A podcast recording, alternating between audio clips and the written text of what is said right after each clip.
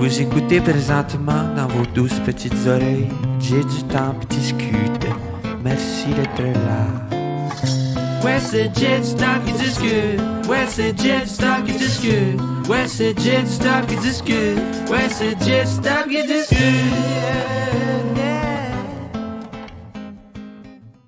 Catherine Rossi, enseignante à l'Université Laval.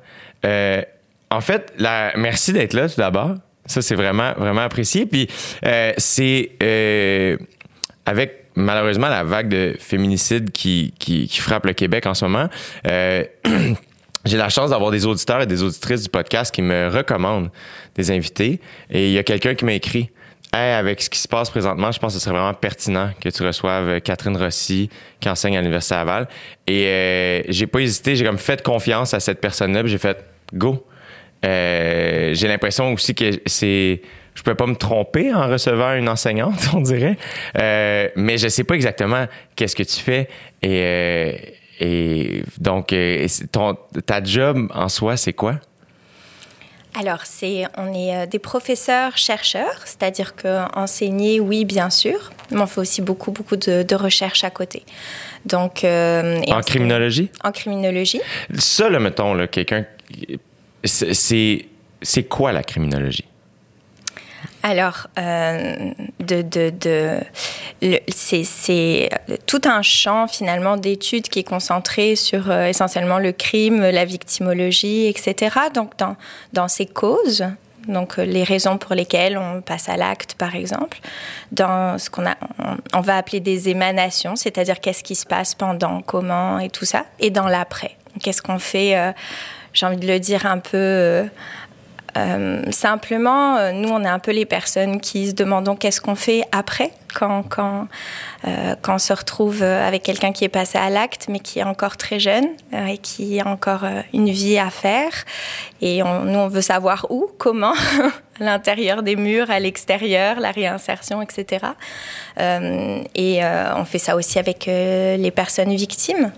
Euh, voilà, est-ce que le, la victimisation, elle peut se, se réparer? Est-ce qu'on peut reprendre une vie? Si oui, dans quelles conditions? Euh, mmh.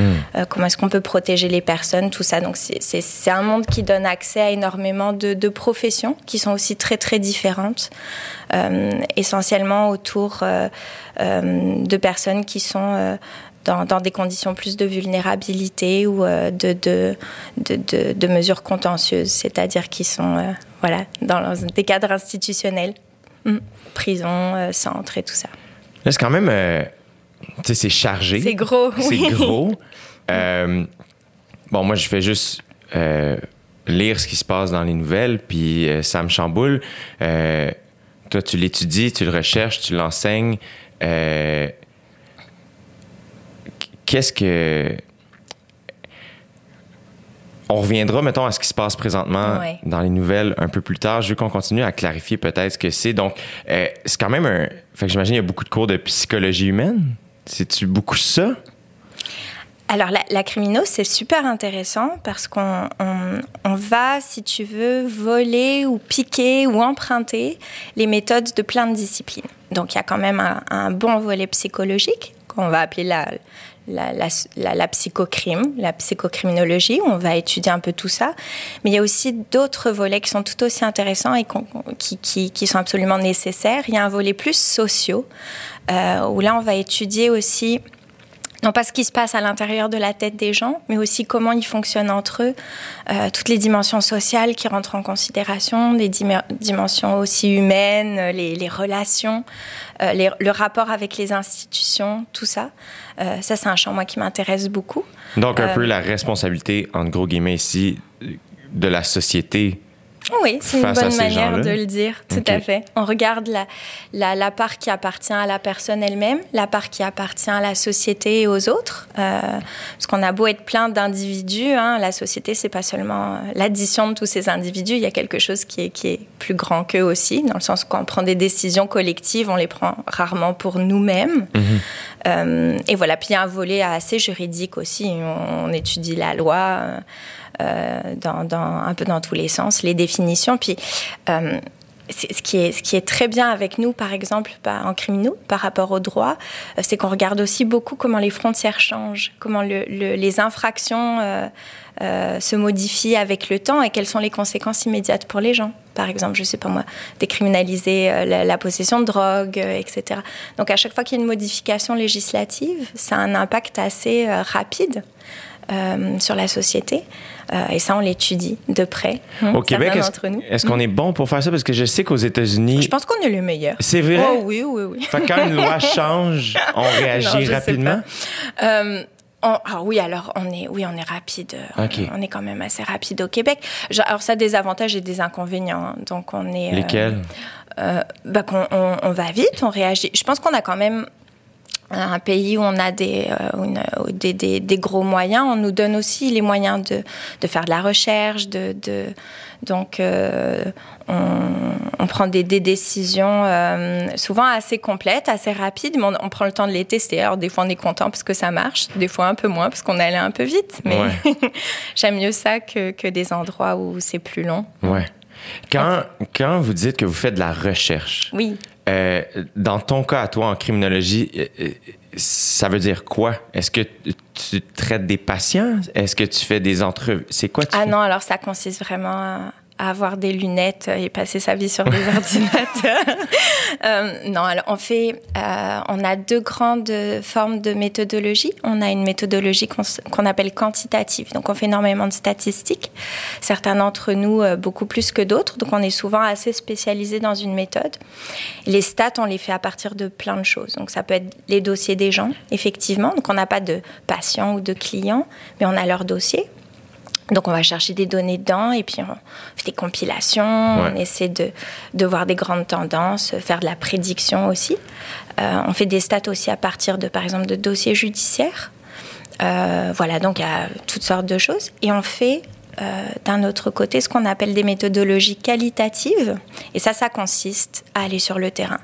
Donc on va rencontrer des gens, on va observer des institutions, leur fonctionnement. On, on peut, euh, euh, certains d'entre nous, on est spécialisé la consultation d'archives, par exemple, ou l'étude de, de, lois, de règlements, euh, de, de, de, toutes sortes de documents préparatoires. Mhm. voilà. D'autres, on est des, des, des, des gens qui s'infiltreront sur le terrain. Donc, on va aller passer du temps dans une institution ou dans un monde en particulier, puis on va étudier comment ça se passe. Voilà. Donc, ça, c'est les grandes méthodes. Souvent, on fait un peu les deux. Donc euh, voilà, moi j'aime bien toucher. Je suis meilleure plutôt dans une que dans l'autre, mais on essaie de faire. Moi, je serais plutôt entre guillemets quali, c'est-à-dire j'irai plus facilement sur le terrain. Euh, mais là, je, sur ma dernière recherche, je fais des stats aussi. On, fait un peu les deux, ça dépend. Ça on, on, choisit la méthode en fonction de l'objet euh, de recherche qu'on a. Et là, tu fais des stats sur quoi dernièrement? Euh, là, en ce moment, on étudie, bah, dans le centre de recherche dans lequel je travaille, on est beaucoup euh, dans les problématiques de la violence faite aux femmes, dont je mhm. suppose on va parler tout à l'heure. Ben oui, certainement. Ben, euh, oui, absolument. voilà, puis je travaille aussi à, accompagner des programmes, des programmes, en fait, à la cour ou euh, voilà le ministère de la justice. Puis là, qu'est-ce que tu dans tes recherches, qu'est-ce que tu parce que j'ai, moi j'ai juste je, sais rien, OK, moi je suis un mhm. humoriste qui anime une télé-réalité je, je suis très loin euh, Bon, c'est pas grand-chose non plus. Mais euh, là c'est juste qu'avec la, vague de féminicide qui est arrivée, puis je veux c'est pas nouveau là, ça dans le sens on la seule chose que j'ai vue, c'est que il y, a des, il y a certaines petites tendances quand même où euh, la plupart des hommes qui passent à l'acte ont des, des antécédents judiciaires. Euh, comment on fait pour prévenir ça? Parce que je lisais encore ce matin le, le, papier de Patrick Lagacé où il expliquait qu'une une jeune femme accompagne, est très inquiète pour une de ses amies mm-hmm. qui est dans un couple violent. Euh, et tant que son ami porte pas plainte, il y a comme rien à faire. Euh, il y a, c'est dur de faire de la prévention, on dirait? C'est extrêmement dur. Voilà, c'est extrêmement dur parce que la, la, ce qu'on va appeler la violence conjugale ou la violence intime, intrafamiliale aussi, parce qu'elle touche euh, la plupart du temps aussi beaucoup les enfants. Euh, ce qu'il faut comprendre avec ça, d'abord, c'est que les femmes ne s'en rendent pas compte dans l'immense majorité des situations, ou alors elles vont le comprendre un peu tard. D'accord Donc là, on associe beaucoup, euh, et à mon avis c'est très dommage, la violence conjugale à une femme battue. La femme battue, c'est le dernier stade. Quand on est rendu là, on est déjà dans une situation où on a une chance sur deux d'avoir un homicide, même pas volontaire. Euh, il suffit juste d'un seul coup pour que la femme tombe dans un cadre de porte et décède de ses blessures. Donc là, on est déjà trop tard, mmh. déjà trop tard. Donc il faut jamais penser euh, à prévenir en termes de femmes battues. Pourquoi? Parce que quand, en tout cas, je vais m'expliquer. Oui, hein. oui, on a le temps. Quand on pense ou quand euh, on fait ces associations-là, les femmes ne s'inquiètent pas avant le premier coup. Ils vont s'imaginer que la violence conjugale, ça commence quand on prend des coups. Ça commence très, très, très en amont. Hmm. Euh, et ça, c'est très important que, qu'on le comprenne. Et donc, euh, et, et, le monde d'avant, le premier coup, il est extrêmement complexe. D'abord à prévenir, ensuite à voir, ensuite à décrire. Euh, un homme commence pas par frapper sa conjointe. C'est pas du tout comme ça que ça commence. Et, et il, je pense même pas que dans la plupart des cas, il commence volontairement. Donc, il y a toute une construction, ce qu'on appelle le cycle de la violence conjugale, où au début c'est très très anodin, puis ça se, entre guillemets, ça se guérit, le couple se recolle, ça repart bien, puis on passe un peu dans une autre phase et ça continue, puis ça revient, ça se recolle. Euh, et ça, ça a des effets euh, assez euh, aussi intéressants que finalement très dangereux. La première, c'est que une femme, entre guillemets, normale, au début, elle s'en rend pas compte. D'accord? Donc, toutes les, tout ce qui commence à déraper un petit peu, un peu trop de jalousie, un petit peu trop de... On va associer ça à de l'amour. il est un peu jaloux, ça veut dire qu'il m'aime. Mmh. Euh, ou il est un peu insécure, ou il est fatigué en ce moment. Ou... Et donc, on va avoir je grossis énormément. Hein. on n'est pas toutes comme ça, nous les femmes. Là, je ne veux pas sortir des gros clichés non plus, mais euh, on va avoir tendance très facilement à l'essayer de guérir la relation, au lieu de guérir entre guillemets, mais de la remettre droite et la l'adoucir, au lieu d'avoir le réflexe de dire ok, on, ça matche pas lui et moi, puis il faut qu'on se quitte. Mhm. Donc on va avoir un réflexe complètement contraire, c'est qu'on va vouloir rester dans la relation et la protéger, au lieu d'y voir un danger. Euh, Parce qu'à ce moment-là, c'est de la violence plus psychologique. Ouais, mais c'est même pas encore de la violence, en fait. C'est, je, je sais pas, après la définition de la violence, euh, euh, fouille-moi, c'est qui qui pourrait nous la donner. Ouais, c'est assez large. Mais, mais c'est comme ça que ça commence, en tout cas. Donc, euh, c'est un peu psychologique, oui. C'est, c'est le début de ce qu'on va appeler une relation d'emprise. Donc, des petites, des petites insinuations, des petites. Avoir le contrôle un peu. Voilà. Exactement. Donc ça va se faire un peu euh, par l'économie, par exemple, une manière de, de, vérifier les finances, de contrôler comment sert de la carte de, crédit, etc. Ça, c'est... Je voudrais mettre une nuance importante. C'est on n'est pas dans l'infraction là, et c'est ça qui est compliqué. C'est qu'un homme qui demande à, sa blonde euh, qu'est-ce que tu as dépensé comme argent aujourd'hui, c'est pas un gars violent, là, on va pas mettre ça en prison, ça n'a aucun sens. Et c'est ça qui est difficile, c'est à partir de quand ça commence à déraper. On sait pas, ben on sait pas trop. Ça change dans chaque couple. Et c'est pour ça que la prévention, elle est compliquée. Hmm. Et la prévention, elle est surtout pas pénale ou judiciaire. Ça sert à rien qu'on fasse des profils en disant euh, si t'as les yeux de telle couleur et la face de telle couleur, méfie-toi là, tu t'en vas.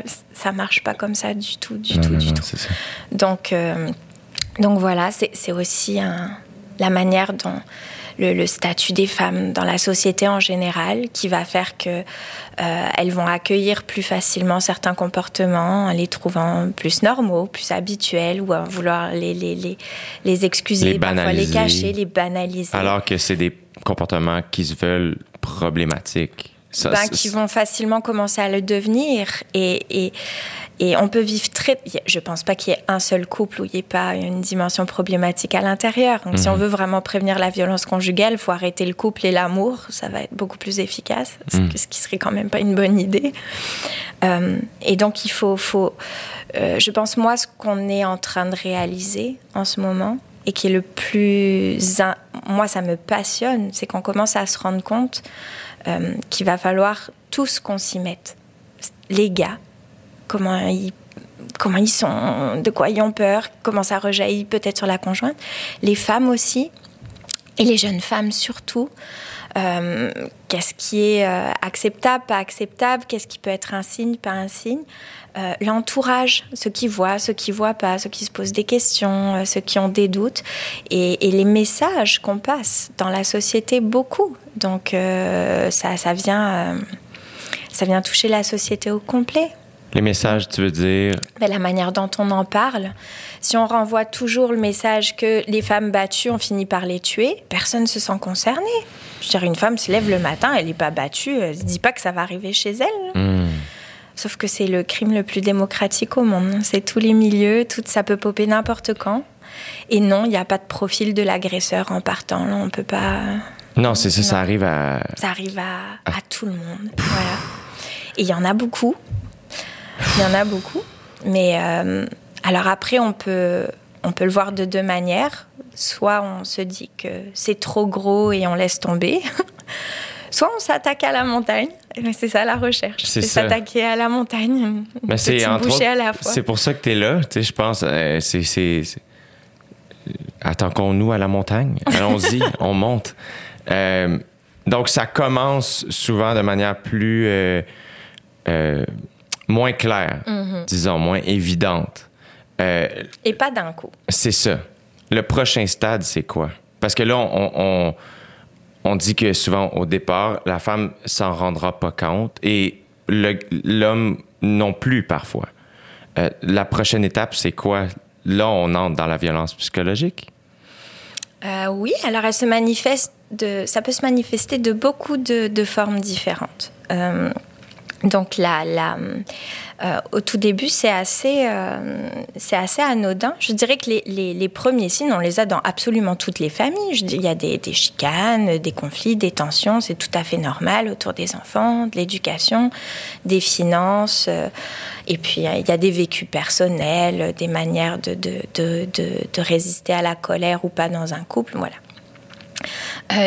L'étape d'après, c'est l'installation d'une relation euh, de, donc on appelle d'emprise, un peu de domination, euh, mais qui n'est pas complètement comprise ni par l'un ni par l'autre. C'est-à-dire que le conjoint va tenter des choses, par exemple, commencer à demander à quelle heure tu rentres ce soir, euh, envoie-moi des photos de, du restaurant où tu es avec ton ami. Sous-entendu, je te crois pas que tu es vraiment au resto avec ton ami, j'ai besoin que tu valides. Euh, des, petites choses comme ça. Et mmh. là, la femme généralement répond. Et c'est un peu là où on essaie de travailler aussi sur tous ces, ces, c'est là où je pense que c'est aussi très social et pas seulement juste un problème de droit criminel, de prison et de violence, parce que les femmes ont souvent tendance, au lieu de, de, de dire Ouh, là tu dépasses un petit peu les limites, non, je t'enverrai pas de photos.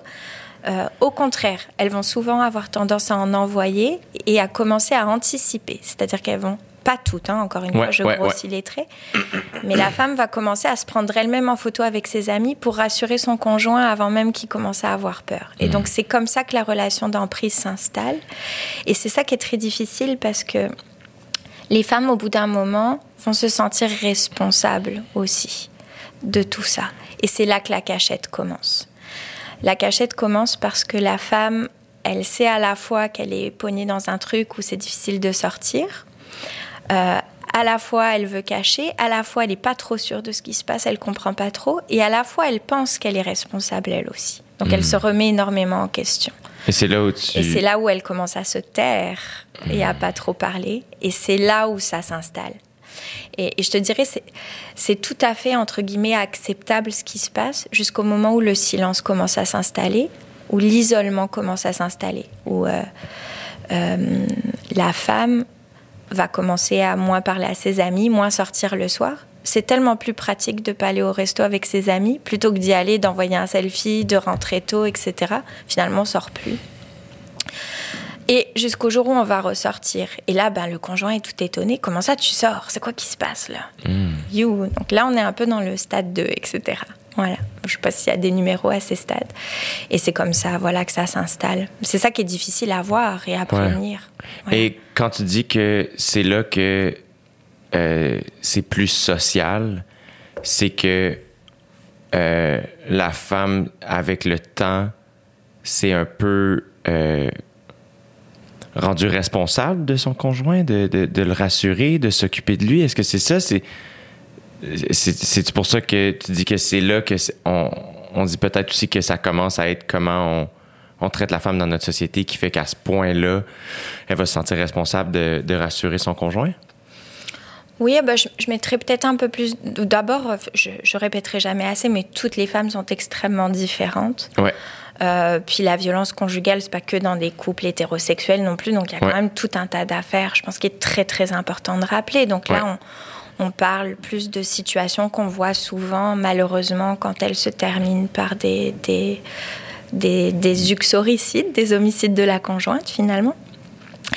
Euh, mais oui, là, en fait, là où je, je, pense que c'est très social, c'est que, euh, euh, à mon avis, ça concerne beaucoup plus de gens que les palais de justice, les gouvernements et le, le, les professionnels de la criminologie. Ça concerne ça qui? concerne ça concerne tout le monde. La, la, prévention de la violence conjugale, elle commence quasiment à la manière dont on élève euh, ses petits garçons ben oui, et évidemment. ses petites filles à la maison, où on apprend à se respecter l'un l'autre, où on euh, on apprend aux jeunes garçons à montrer sa vulnérabilité, à, à, pleurer, à, à, être qui a envie d'être, à pas seulement être fort, puis un petit gars ça pleure pas, ça, euh.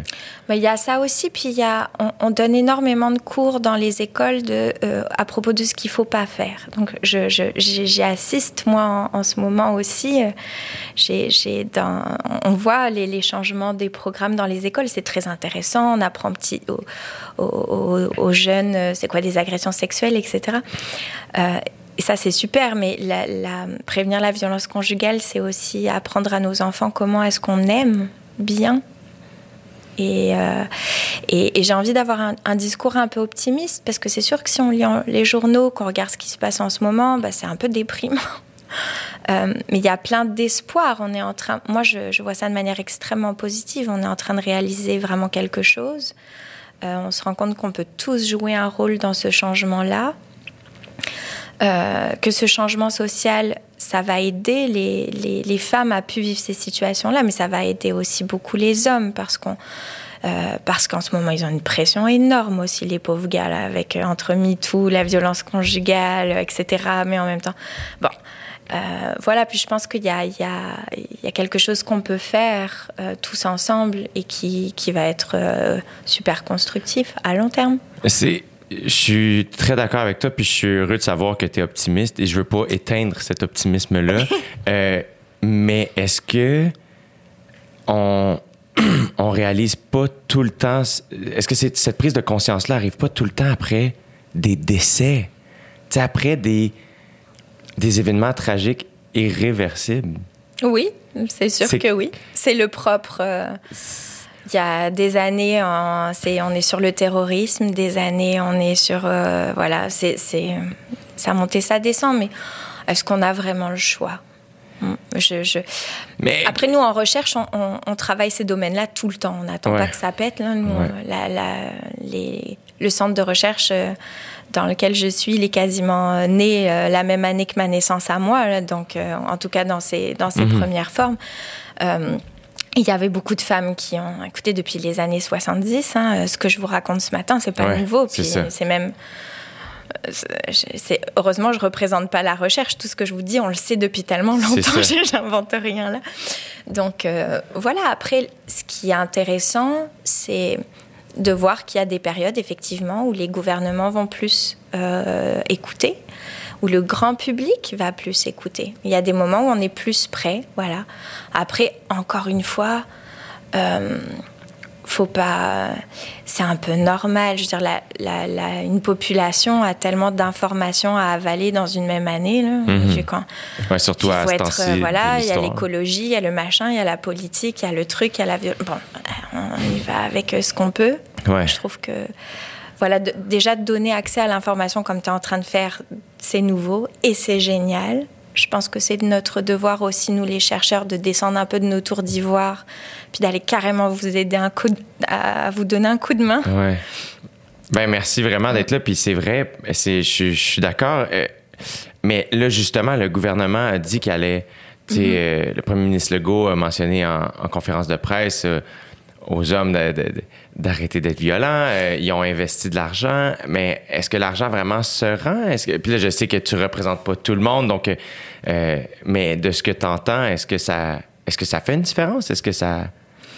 Ben, S'il arrive pour de vrai, oui, ça va faire une différence, c'est évident. Euh, puis, le, je vais prendre une situation particulière qui est le, le sous-financement des, euh, des, maisons d'hébergement pour, euh, pour femmes victimes de violences conjugales. C'est un problème qu'on a depuis, depuis des années et des, années. Donc, les, les, personnes qui travaillent dans ces maisons réclament depuis tellement longtemps d'avoir des moyens, des chambres, ne serait-ce que pour héberger ces femmes qui il n'y a pas assez de place pour le monde qui appelle. Hein.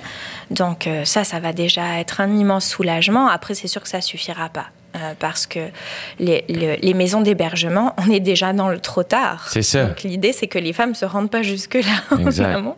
Mais bon, je ne pense pas jamais qu'on parviendra dans une société où on pourra les faire disparaître. Le but de la criminologie, si vous voulez savoir ce qu'on fait dans la vie, on essaie de faire en sorte qu'on n'ait pas besoin que ça existe. C'est ça. Wow. Voilà. Mais c'est euh, vaste projet. En attendant, on est malheureusement bien assez nombreux. Euh, ben, je, vous souhaite, je vous souhaite que votre job disparaisse, la gang. Ce serait. Après, c'est voilà, c'est l'humanité, ça quelque chose de. Ah, le crime, Dieu. la maladie, on serait pas. Ça nous définit aussi. C'est fou, hein? C'est fou aussi comment c'est ancré. Euh je sais pas, j'y pensais ce week-end, puis j'étais comme, mon Dieu, on est des animaux, là. Tu sais, c'est tellement animal. Oh, bah oui, mais non. Non? Mmh. Bah oui, c'est bon, animal. Je, je crois pas. Non? Non. Être agressif, est-ce que ça. C'est là où aussi dans l'investissement, en effet, ça part à la source, c'est-à-dire mmh. comment on s'éduque, comment on éduque aussi. Euh, pas juste, évidemment, en couple, comment aimer, comme tu disais tantôt, mais aussi comment gérer ses émotions. Eh, moi, je pense qu'une société dans laquelle on s'assoit pour parler de ça, déjà en partant, c'est la preuve qu'on n'est pas des animaux. Ouais. Voilà. Quand, qu'on n'arrive pas à tout enlever, je comprends, mais on fait, on fait déjà tous tellement d'efforts. Moi, je veux pas avoir un discours angéliste, là. On a de quoi travailler pendant ouais. mille ans encore. Hein. Ouais, ouais, ouais. Mais, euh, mais c'est. Voilà, on, a, on avance. Alors, je sais pas si on avance encore dans les moyens, mais. Euh, pff, on On avance. va pas déprimer tout le monde, mais oui, on va avancer. Voilà, on la guérira pas, hein, la violence conjugale. C'est, c'est que ça, ça, il va toujours en avoir. On espère juste que ce soit de moins en moins. Mm-hmm. Ça, c'est un. Deux, on espère avoir un peu plus de moyens pour la prendre en charge, la traiter, la, la, la excusez le mot, la ramasser après. Il faut s'occuper des gens. Euh, c'est, c'est, ça aussi, c'est terrible parce qu'une fois, la prévenir, c'est bien, hein, ça occupe tout le monde et puis ce serait ultimement ce qu'il faut faire. Mais quand les gens sont déjà euh, victimisés, euh, ça faut pas les laisser dans cet état-là. Je veux dire, après une, femme qui est violentée, qui est plus chez elle, qui est en hébergement, qui a les enfants, comment vous voulez que ça se transmette pas ses stress et ses angoisses à ses propres enfants, à son propre entourage? Donc, c'est la prévention, c'est malheureusement ou très heureusement ça aussi, c'est aller s'occuper des gens à qui il est déjà arrivé quelque chose. Mm-hmm. Pour pas que ça se reproduise, pour pas que ça génère après des, des ça les fout en l'air ces vies-là. Donc, euh, puis si on veut qu'à un moment donné arrêter le cycle, il va falloir qu'on commence à s'occuper euh, des gens après aussi et pas seulement avant. Il faut faire les deux. Il faut faire les deux. Et, euh, et ça s'arrête ce cycle-là? C'est possible d'arrêter un... ben, oui, il y a des gens pour qui ça arrête, il y a des gens pour qui ça arrête pas, et il y a des fois où ça arrête, mais pas grâce aux gens. Je veux dire, les, les euh, on arrête aussi euh, parce que euh, parce qu'il y a des tout un tas de mécanismes d'intervention qui permettent de séparer les personnes. Il y a plusieurs moyens d'arrêter ça. Comment C'est quoi les mécanismes ben, Ça part de la prison à l'extrême d'un côté à une des formes de séparation plus douces de l'autre côté, avec des formes de réparation par le dialogue ou par d'autres choses. Donc ça, ça dépend tellement des situations, de la gravité des cas, et ça dépend aussi de la loi, euh, parce qu'il y a des, euh, heureusement des, des, des, des, lois qui nous, nous permettent de, de, à un moment donné de, de savoir qu'est-ce qu'on peut faire, pas faire, et où est-ce qu'elle est la limite. Hmm. Est-ce que la loi est trop loin dans le, dans le cycle de la violence? Tu crois? Ou, ce serait... Ah, quelle bonne question. Euh, ben, juridiquement, non, on ne peut pas la mettre beaucoup en amont. Ça. Je veux dire, ce serait une société dans laquelle, au premier texto contrôlant, on aurait des problèmes. Ce serait absolument atroce. Ouais, ouais, on ne peut, pas se rendre là. On a le même problème à faire comprendre ça dans le cadre de MeToo. À partir de quand c'est une sollicitation amoureuse, à partir de quand ça devient du, une espèce de harcèlement, euh, c'est la question la plus difficile mhm. euh, et la plus intéressante aussi. Donc, je, moi, je suis après, on est tous un peu différents dans la recherche. Moi, personnellement, je suis contre le fait que les lois englobent plus de comportements. Pourquoi? Parce que je ne pense pas que ce n'est qu'une question. Euh... Bah alors, je m'exprime peut-être mal. Les, les, comportements graves, etc., on n'enlève pas la loi. Là, ouais, ça, non, non, mais, je, ouais. mais je, je, je, il faudrait pas que le contrôle euh, législatif rentre à ce point dans nos cellulaires et nos relations amoureuses parce qu'on a tellement peur que ça arrive. Ce serait un triste infini si ouais, je comprends. Là.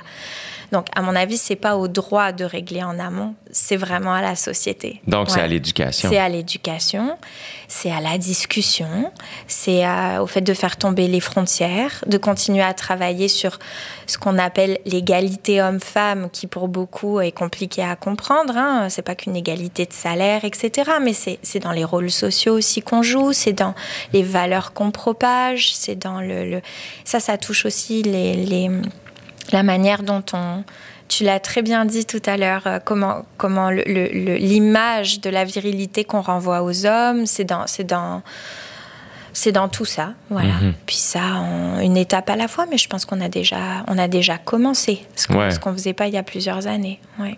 C'est ça, là, on dirait. Euh, puis en effet, je pense que je suis d'accord avec toi qu'il faut rester optimiste, même si ça semble très dramatique ce qu'on voit.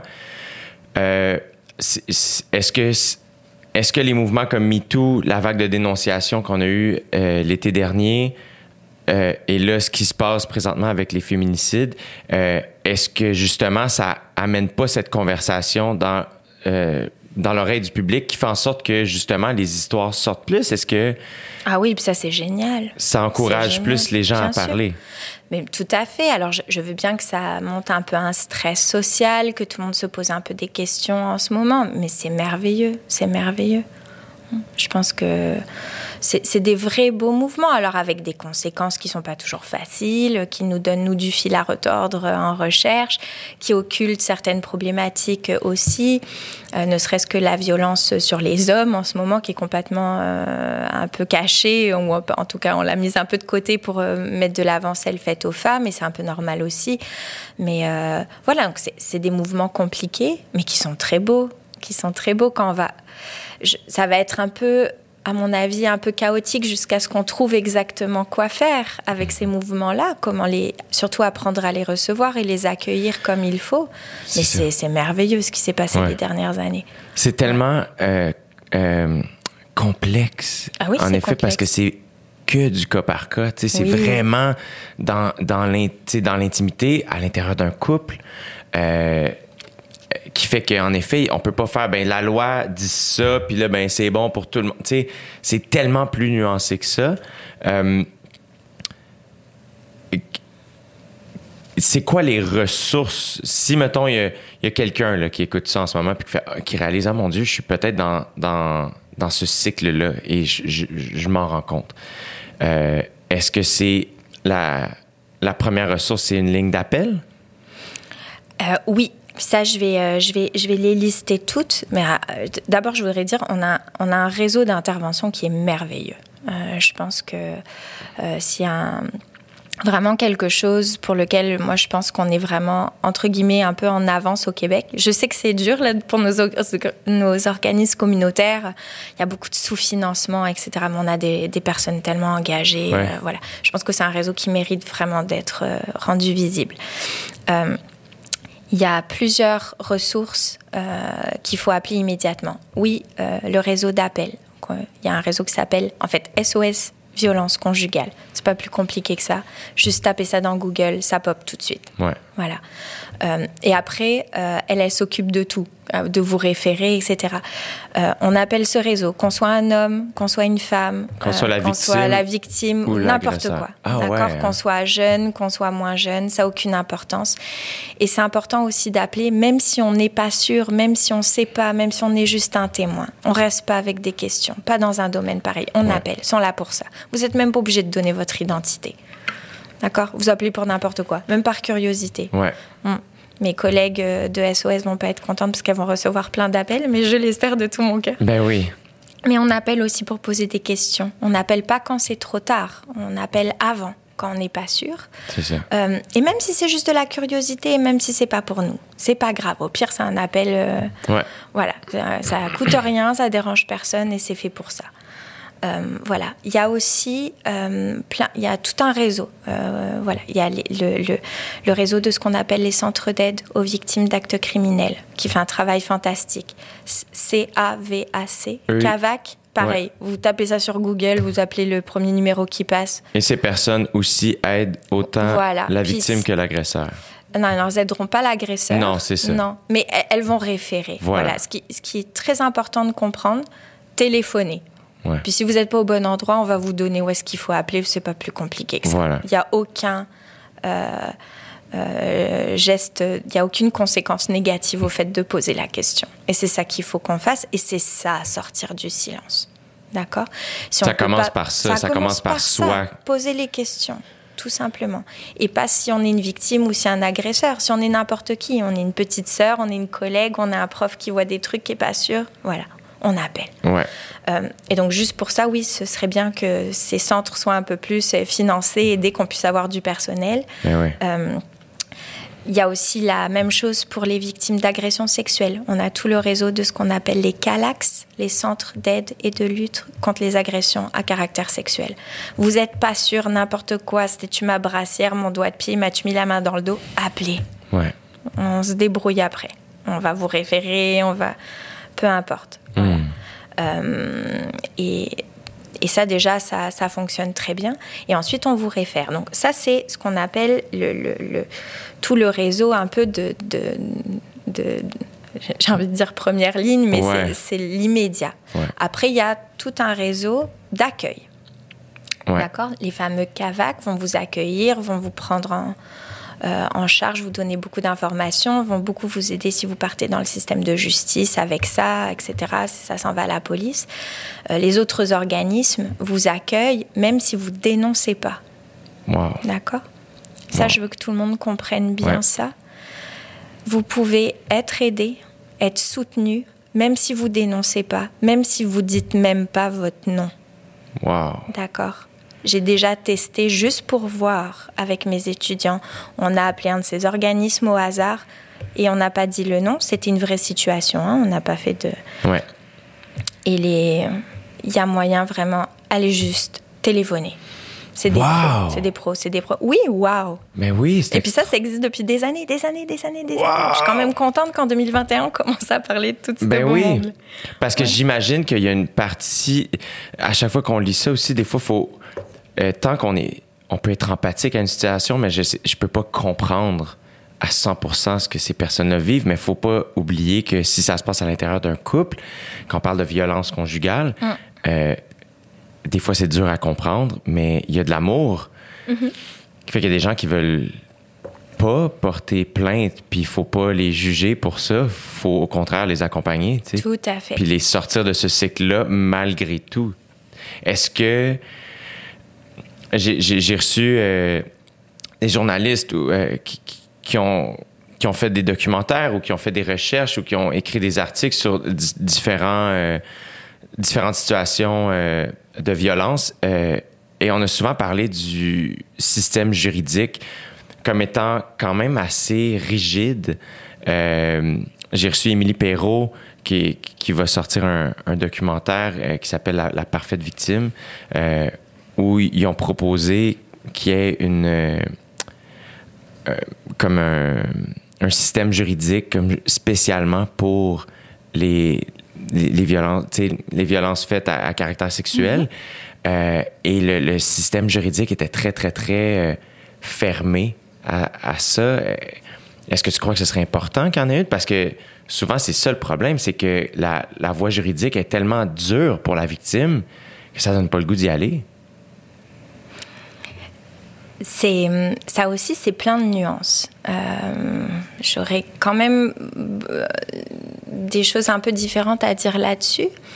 Euh, déjà, oui, le système judiciaire en tant que tel, il peut être bonifié. Cela étant, je fais partie des personnes qui trouvent qu'on y va un peu fort. Je dirais, on est toujours en train de critiquer mmh. nos polices, nos procureurs. Nos... Il y a quand même un paquet de monde formidable là-dedans. Oui, oui, oui, absolument. Euh, alors, c'est sûr que quand il y en a, il y en a un qui qui fait pas des belles affaires, ça passe partout à la télé et c'est très bien qu'on se remette en question. Et déjà, il y a beaucoup de policiers euh, qui sont des policières qui savent quand même intervenir en agression sexuelle aux violences faites aux femmes. Il y a des procureurs, des avocats, des juges qui sont des gens formidables, euh, qui travaillent énormément en ce moment. On a des équipes au ministère de la Justice qui font un travail de reconstruction, euh, de démêlage de fils qui, vaut, vraiment la peine d'être euh, salué, plébiscité. Donc euh, le monde travaille quand même. Enfin, moi, j'aime pas trop dire que le système de justice, il est monstrueux, etc. Après, oui, il y a plein de défauts là-dedans qu'on peut arranger. Ça, c'est sûr. On y travaille.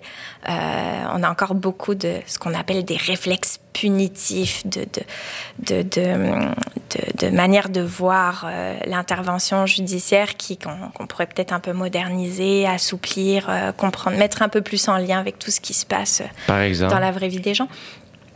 Bah, par exemple, il n'y euh, a aucun moyen de trouver ça agréable pour une victime d'actes ouais. criminels de passer à travers euh, un procès pénal. Ouais. Il n'y a rien de pire que ça, en fait. Ouais. Donc, euh, le, le euh, d'aller témoigner, c'est difficile. De comprendre qu'on ne sera qu'une preuve, c'est difficile, etc. Donc, l'idée de créer des tribunaux adaptés, elle est vraiment pas mauvaise. Ben ouais. Oui, voilà. Euh, cela étant dit, c'est un gros chantier, c'est une grosse réflexion.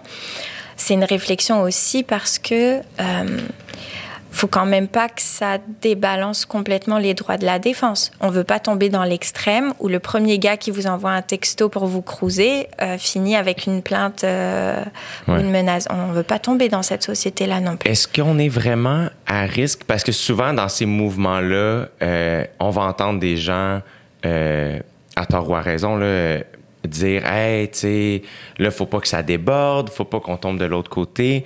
Est-ce qu'on tombe de l'autre côté? Ça arrive-tu souvent des, des, personnes qui vont porter plainte alors qu'elles n'auraient pas raison de le faire ou qui vont dénoncer? Puis, ça, ça arrive-tu assez souvent pour qu'on le mentionne ou c'est vraiment un mini pourcentage? et on met beaucoup d'importance là-dessus qui vient peut-être faire de l'ombre à des personnes qui ont besoin d'être entendues? Oui, c'est quand même pas le plus gros pourcentage. Et effectivement, oui, ça vient faire de l'ombre euh, à des personnes qui auraient vraiment besoin d'être entendues. Mais ça reste le droit, euh, ça reste possible. Euh, et, c'est la balance de la justice c'est-à-dire cette véritable image de balance entre euh, les droits de l'un, les droits de l'autre. Mais je, je, pense que c'est pas tant ça qu'elle veut dire cette balance-là, mais entre le, la, la, la, manière dont une société peut surveiller et punir et en même temps d'un autre côté préserver nos libertés. C'est cette balance-là qui est difficile à gérer. Ouais. Euh, et ça, ben, on a les moyens qu'on a pour se faire. Donc, euh, c'est voulez savoir, euh, tu veux savoir c'est quoi euh, la criminaux, le droit, c'est ça qu'on fait en recherche à longueur de journée, se poser perpétuellement la question de cette balance-là. Euh, quand est-ce que c'est trop, quand est-ce que c'est pas assez, et, et, et, et c'est un perpétuel jeu de. Ouais. ouais. Parce qu'en effet, c'est ça. Des fois, on, on va souvent dire qu'on. En tout cas, je vais souvent, j'ai souvent entendu, on aime mieux avoir, tu sais, quelqu'un d'innocent euh, d'avoir quelqu'un qui a fait quelque chose de mal à l'extérieur qu'avoir un innocent à l'intérieur des murs d'une prison. Ouais, je sais, je sais pas si c'est euh, ça. C'est aussi des manières de parler qu'on entend beaucoup, euh, plus de manière générale. C'est c'est des dimensions qui.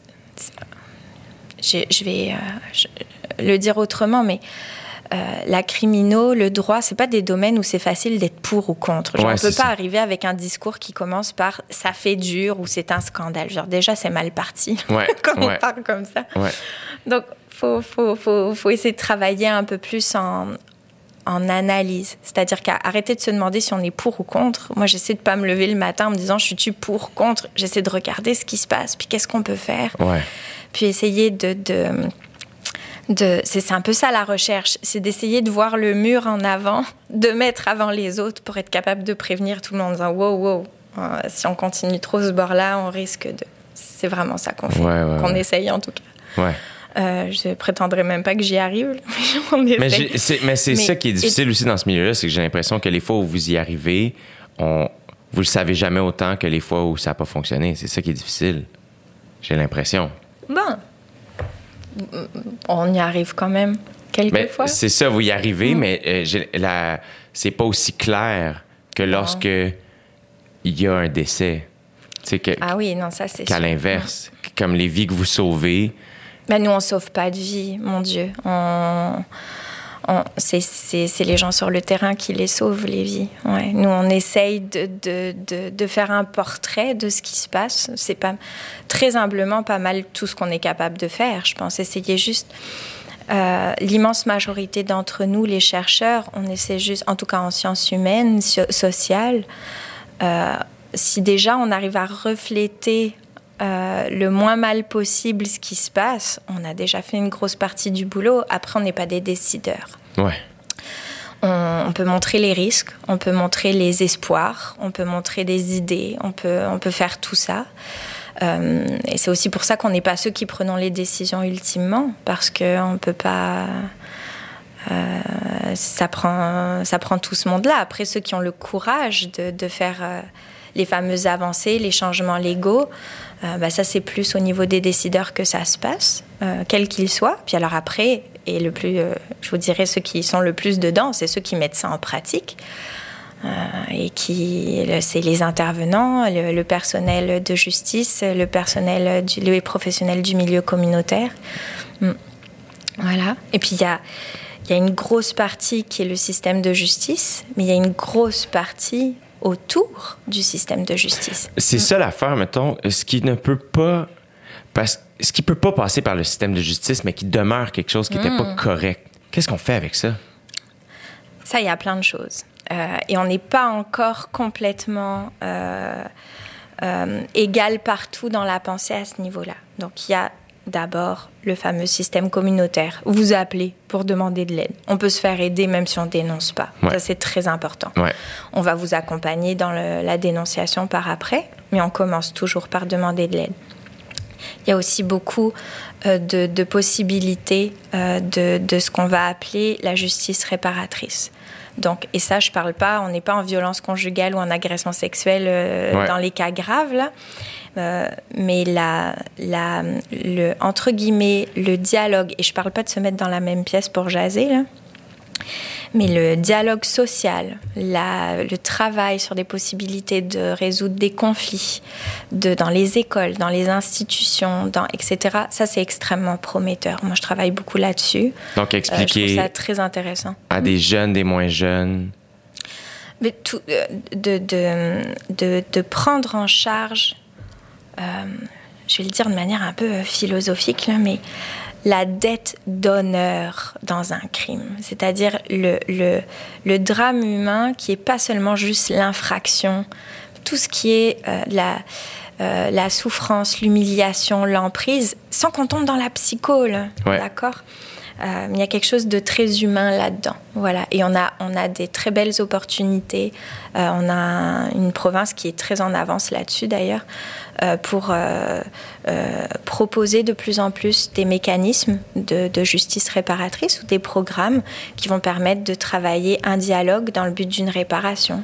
Donc, quand même entre les deux parties. Oui tout à fait. Euh, Et entre d'autres aussi. On peut mettre n'importe qui là-dedans, des parents, de la famille, etc. Mais oui, essentiellement les deux parties. Donc, par exemple, mettons qu'on prend un exemple juste pour que je comprenne bien ce qui se passe. Euh, il y, a un couple euh, qui n'est pas tombé dans la violence mhm. physique, mais où il y a eu des dommages, de la honte, du manque de respect, où il y a eu une certaine violence, mais pas au niveau extrême. Et là, vous entamez, la, femme, par exemple, va chercher de l'aide, elle se sort de ça. Et là, quand tu parles du dialogue, c'est ils vont s'écrire? Ben, je je, voudrais pas trop rentrer là-dedans en violence conjugale pour la simple et bonne raison que pour l'instant, on n'est pas fixé et pas tous d'accord sur ce qu'il faut faire. Donc la violence conjugale, c'est pas mal pas encore le meilleur exemple pour euh, embarquer dans un débat justice réparatrice. Très honnêtement, on est en train d'avoir ce débat.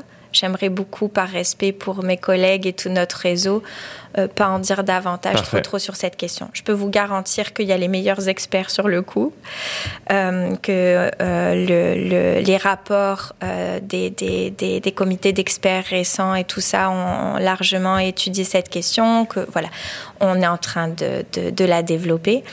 Ce que je peux vous promettre, c'est que si à un moment donné ça se développe, ça va être bien fait. Ok. voilà. Mais euh, on ne veut pas aller dans ces questions-là de manière non harmonieuse. On va y aller quand on sera à peu près tous d'accord et toutes d'accord. Euh, les professionnels, les décideurs, les chercheurs. Donc, euh, c'est une question moi, sur laquelle je, je, je, travaille d'abord beaucoup, mais je suis assez heureuse de voir ce qui se passe. C'est que tout le monde se parle. Donc, ça aussi, pour moi, je pense qu'on a ça a fait de ça de bien la, pandémie, c'est qu'on a eu le temps de jaser, ce qu'on n'a pas le temps de faire d'habitude. Voilà. La justice réparatrice, j'y reviens. Ouais. On peut l'offrir actuellement, par contre, de manière très avancée pour toutes sortes d'autres crimes. Voilà. Euh, on, a des programmes dans les milieux scolaires, on a des programmes dans les quartiers, les voisinages. Euh, on a aussi des, des, programmes assez euh, très très avancés en justice pour les adolescents. Quand un jeune commet un crime, un vol à l'épicerie, on l'envoie pas dans des grosses peines sévères. On va aller travailler davantage dans, dans, ce genre de mécanisme, des mesures extrajudiciaires, sanctions extrajudiciaires, justice réparatrice ou autre. Il y a aussi tout un système d'intervention institutionnel qui marche très bien. On a aussi des programmes de justice réparatrice en prison, dans les pénitenciers fédéraux, pour des crimes extrêmement graves. On est capable d'en faire euh, en homicide, oui, en violence conjugale, mais quand l'auteur est incarcéré déjà, euh, dans des crimes euh, extrêmement euh, dramatiques. Et oui, là, on va. Alors, ce sont tous des programmes un petit peu différents. Où vous allez, selon le cas. Oui y offrir une espèce de, de, de, de parcours à suivre? C'est... Non, on va offrir c'est rigolo à expliquer comme ça. On va offrir, euh, pas rigolo, c'est pas le mot là.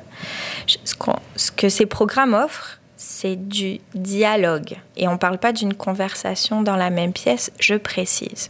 C'est des réponses aux questions que la victime se pose. C'est des possibilités pour l'agresseur d'aller au fond des choses. Euh, c'est euh, une possibilité de, euh, de, mettre en, valeur ce qui est complètement occulté dans le système de justice pénale, c'est-à-dire le problème presque relationnel qui s'est passé. Est-ce que ce que j'appelais tout à l'heure la dette d'honneur? Il y en a un des deux qui, en agressant l'autre, l'a aussi humilié, euh, l'a fait se taire. Et souvent, on est dans des milieux euh, très, très intimes. D'accord? On, a, on pense souvent le crime comme quelqu'un qui est caché derrière un buisson et qui nous saute dessus. Mais le premier, l'endroit le plus dangereux, c'est la famille. Hmm. Et donc, euh, vous avez euh, des, des, des, des choses qui se passent là-dedans qui restent sans réponse. Ou, euh, euh, je sais pas, on est avec quelqu'un pendant des années, puis d'un seul coup, on comprend pas pourquoi. hein. Donc, euh, voilà. Donc, c'est tout ça qui, qui, qui se fait. C'est un travail d'orfèvre. là. C'est pas. J'imagine qu'il y a des psychologues impliqués à ce niveau-là? Euh, alors, les personnes qui réalisent ces mesures ne sont pas des psychologues, mais les psychologues sont euh, souvent euh, invités et participent et sont là, oui. Accompagnent les personnes. pas toujours, ça dépend. En fait, c'est la personne qui décide. Wow. Hmm. C'est intense quand même. Oui, c'est intense. Mais ça doit faire un. J'imagine que ça, c'est. Puis on l'a vu dans le mouvement MeToo, on l'a vu aussi dans, dans, dans la vague de dénonciation l'été dernier, à quel point c'est une partie importante Oui, de, oui. de, de Elle la réparation de la victime, le- le- la reprise de pouvoir, en gros guillemets, ou du moins juste le, pardon envers soi, l'honneur. euh, Mais la victime, déjà, peu importe qui elle est, la première chose dont elle a besoin, c'est que l'auteur reconnaisse les faits. Et là où c'est compliqué dans un palais de justice, c'est que la reconnaissance des faits, ça vient souvent avec une peine de prison, avec une humiliation publique, etc. Donc évidemment, tout le système pénal euh, a construit un peu des rôles où il y en a un qui va tout faire pour dire qu'il est innocent. Euh, et donc voilà, c'est un peu. Et ça, c'est ce qu'il y a de très intéressant en justice réparatrice, c'est qu'on n'a pas cette pression-là du public, de la peine, etc. Ça se passe dans le privé. Ça se passe dans, dans le discret, pas dans le privé, parce qu'on reste quand même pour beaucoup de ces programmes à l'intérieur même des institutions judiciaires. hein. L'immense majorité, de, c'est très important de comprendre ça. C'est pas de la justice sous la table ou à côté. là. Pas du tout. Ce sont des programmes très sérieux, très officiels, qui sont vraiment dans les structures même du droit. C'est juste qu'elles sont pas dans un procès pénal, elles sont souvent en amont du procès ou à côté ou après. Donc on est dans, dans, le, dans le cercle immédiat. On Donc- est vraiment dans la véritable justice. Là, c'est pas des. C'est ça. Puis l'idée de, de, de cette, ça, ça apporte bien son nom, justice réparatrice, c'est Oui. de réparer. C'est de réparer euh, et de, de permettre euh, à l'agresseur de prendre sa responsabilité. Alors je parle pas de responsabilisation au sens euh, psychorigide. Là, on est, on parle juste de, de juste dire oui, c'est moi. Puis écoute, c'est juste moi qui l'a fait. À une personne qui a terriblement besoin de l'entendre. Hmm. Euh, et qui souvent entreprend des démarches de dénonciation ju- juste pour avoir ça, cette espèce de reconnaissance qui est, qui est pas seulement la reconnaissance que c'est l'autre qui l'a fait, mais aussi la reconnaissance que c'est pas ma faute à moi. Ouais. C'est pas euh, la taille de ma jupe qui a déclenché Ouais. ça ou la manière dont je parlais. Il y a aussi un petit bout là-dedans. Et ça, c'est, c'est hyper nécessaire au rétablissement d'une femme, notamment. Ouais. Absolument. C'est tellement primordial. Puis le pire, c'est que j'imagine que ça. Évidemment que ça aide la victime à un, à un niveau très, très grand, mais j'imagine que ça aide aussi l'agresseur. Mais bien sûr, bien sûr. Euh, dans ce genre de cas-là aussi, moi, ce que je trouve euh, des fois complexe, euh, surtout quand on n'est pas, quand, on lit ça dans le journal, tu sais, c'est très, c'est tout le temps stressant de parler de ces sujets-là parce que c'est comme la priorité, c'est la victime et on veut que la victime aille mieux, on veut que la victime euh, reprenne confiance en elle, qu'elle euh, qu'- qu'elle ait de l'honneur, qu'elle soit, soit forte, qu'elle qu'elle soit réparée. Euh, et à chaque fois qu'on parle de l'agresseur euh, ou de la personne qui a commis le crime, c'est tout le temps. En tout cas, moi, je sais que je marche tout le temps un peu sur des œufs parce que je comme je veux pas. euh, pour moi, c'est pas la, première étape, malheureusement, là, du- de la réparation de cette situation-là. C'est vraiment la victime, mais qu'est-ce qu'on fait avec cette personne-là? Parce que si on pense au projet social, ces gens-là continuent de faire partie de la société. Évidemment que là, il est trop tard pour, tu sais, quand on, peut revenir à parler d'éducation pour les jeunes, ce qui est comme la source du problème.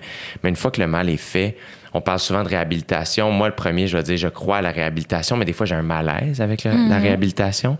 Euh, je pense que lorsque la personne passe à travers le système, le, le système de justice, qu'elle va en prison, qu'elle fait du temps, on dirait que c'est plus clair. C'est comme elle a fait son temps.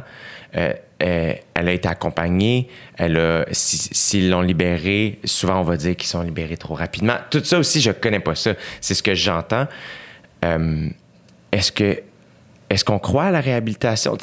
J'ai lu un article dans le journal la semaine dernière où il y a un homme euh, de 70 ans passé qui a, raconté son histoire, où il y a des, décennies, il a commis l'acte de, tuer sa partenaire, puis a, il a, été en prison. Euh, il semble être guéri, du moins de ce que j'ai lu dans, dans l'article dans la presse. Euh, puis il a raconté son histoire pour montrer aux gens aussi que ça se peut, ça. Euh, comment ça fonctionne? C'est complexe, c'est touché, c'est... Ah oui, c'est complexe. On aime bien dire ça chez nous. Je, grossis aussi encore beaucoup, mais sortir de prison, c'est pas dur. Ce qui est dur, c'est de rentrer dans la société. La réinsertion, la réhabilitation, ça prend deux choses. Ça prend un gars qui veut reprendre une vie, ça prend une société qui le laisse faire et qui l'accueille. Et souvent, on a un des deux bouts. Et c'est difficile d'avoir les deux en même temps. Euh, c'est pas, pas impossible. Hein. Heureusement, on y arrive. Euh, mais euh, donc, quand quelqu'un commet un crime, même le pire de tous, c'est jamais qu'une heure ou deux dans une vie hein, ou quelques mois. ce que tu appelles croire en la réhabilitation, c'est lui donner les moyens peut-être d'essayer de, de, se remettre dans la vie sociale et de recommencer à réintégrer les valeurs. Ça, c'est possible que si la personne a envie de le faire, se donne les moyens de le faire. Euh, il faut aussi lui donner envie et il faut qu'on soit d'accord avec le fait de lui donner envie. Que le problème de la prison, c'est que si tu veux réhabiliter quelqu'un, c'est la moins bonne idée. Si je te prends toi, que je t'envoie euh, en prison deux mois, euh, tu vas pas ressortir dans, dans un bon état nécessairement, là, même si tu n'as pas fait grand-chose. Euh, le... Par contre, si je t'envoie pas en prison du tout, ben, ça se peut qu'au niveau de la société, ce soit difficile à avaler quand même. D'accord? exact. c'est compliqué pour quelqu'un d'accepter le fait qu'il n'y ait pas de conséquences et c'est extrêmement compliqué en plus, si on prend en considération tout ce que la victime, elle, elle paye, parce qu'elle, elle en a des conséquences et elle part pas ses conséquences. C'est ça. Donc on est encore une fois dans cet équilibre qui est vraiment très compliqué entre si on donne une peine, ben, on ne fait pas nécessairement la bonne affaire pour que la personne s'en remette et redevienne un citoyen hyper constructif. Ce qu'il faudrait, c'est réparer, pas punir. Mais si on punit pas du tout, euh, on, obtient une levée de bouclier social. Voilà. Ouais. Euh, cet équilibre-là, ça c'est très complexe. Et alors j'ai des collègues à moi qui sont spécialistes de cette question, la réinsertion, euh, la notion de punition ou de non. Alors ça c'est un monde qui est fascinant. C'est pas pas le mien, c'est pas celui que je maîtrise le mieux. mais j'ai une grande admiration pour mes collègues oui, à cet égard. C'est une question qui est fantastique. C'est de la criminaux pure. Ouais, c'est ça. mais je trouve que c'est ce qui est le plus difficile, on dirait. Et c'est ça qui est particulier parce que euh, je sais pas c'est quoi aller en prison, mais je peux juste m'imaginer que c'est, c'est vraiment, vraiment loin d'être génial. Et puis c'est toutes les mesures autour. Je veux dire, après, on parle de la prison, mais on a toutes les mesures à l'extérieur, en communauté. Ça va du travail au, au, je sais pas moi, au couvre-feu, en passant par l'approbation, avec euh, toutes les mesures entre les deux, les semi-libertés, etc. Donc c'est un, monde qui est très très large. Ouais. Mm. Mais la réhabilitation. Pour toi, c'est quoi la, euh, du, meilleur de ta connaissance là, tu sais, euh, ce serait quoi la meilleure manière, la meilleure manière de Mais mon cher, si j'avais une réponse à cette question, je serais déjà milliardaire. Mais c'est tellement. Parce que moi, c'est ce que je trouve le plus difficile des fois dans, dans la vague de dénonciation, c'est quand on sait que quelqu'un a fait quelque chose, mais que justement qu'il n'y a pas de punition. Euh, et que aussi. Fait, comment on fait pour être en paix avec ça? Comment on fait pour euh, être sincère quand je dis que je crois à la réhabilitation si, dans le fond, je suis un peu en colère ou je Puis là, je dis moi, là, mais dans le sens de la société, tu sais, comment on gère ça? Quelqu'un qui fait pas de temps, c'est juste une espèce de hyper certaine certains, certains privilèges qu'il y avait? Ben, la réponse à ça, la, je dirais la moins pire, c'est qu'il faut décomposer tous les petits problèmes. Fait qu'il faut essayer de comprendre tout ce qui se passe. Et c'est là où la sociologie est d'un immense renfort à la criminologie. Il euh, faut essayer un peu de comprendre, j'adore ce mot, les attentes des gens et pas leurs besoins. Les besoins, c'est cristallisé, d'accord? Tu as besoin d'un verre d'eau, ça dure deux minutes, mais tes attentes. Euh, donc, il y a les attentes de l'infracteur, de l'agresseur, les attentes de la victime, de leurs proches et les attentes de la société. Et les trois ont rien à voir, les unes avec les autres.